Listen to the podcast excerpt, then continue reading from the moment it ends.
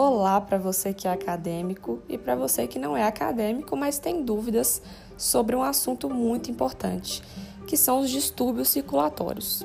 Hoje nós vamos ver um pouquinho sobre a embolia pulmonar, para que você não tenha mais nenhuma dúvida sobre o assunto. Para começar, a gente tem que entender que a embolia pulmonar é causada por um coágulo, comumente chamado de trombo.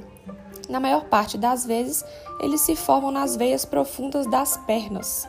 Isso devido principalmente à falta de retorno venoso que é promovido pelas válvulas que estão localizadas na nossa panturrilha. Por isso que elas são chamadas de segundo coração, né? A gente ouve muito falar disso.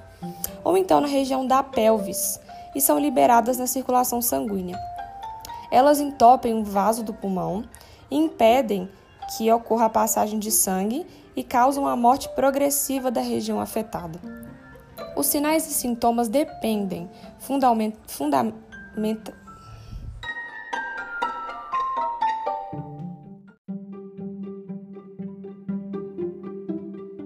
dependem da localização e do tamanho do trombo e também do estado cardiorrespiratório prévio do paciente. Então, se é um paciente que tem mais condições respiratórias ou menos condições respiratórias, isso devido a diversos fatores, como práticas do, do, do dia a dia, hábitos. Então, isso vale muito ressaltar.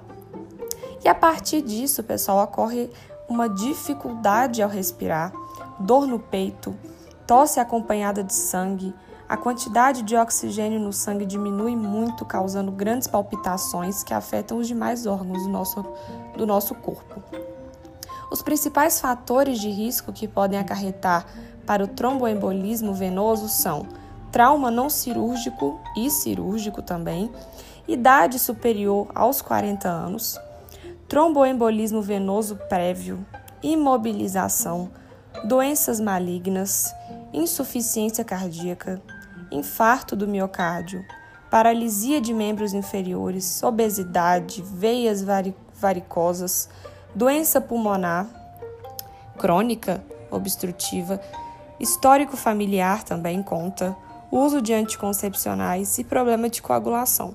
Portanto, se você se enquadra em uma dessas categorias, é bom você prestar atenção para não ter esse tipo de problema e evitar hábitos negativos como o tabagismo, ficar muito tempo parado.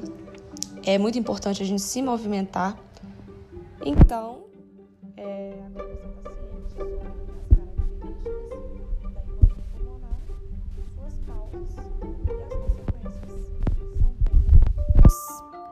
isso, muito obrigada pela atenção, espero que tenha ajudado.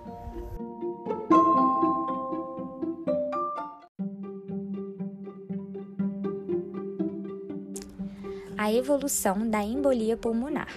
É rápida e por isso é necessária uma intervenção farmacológica de anticoagulantes injetáveis, para que o coágulo seja dissolvido e passe a fluir sem dificuldades.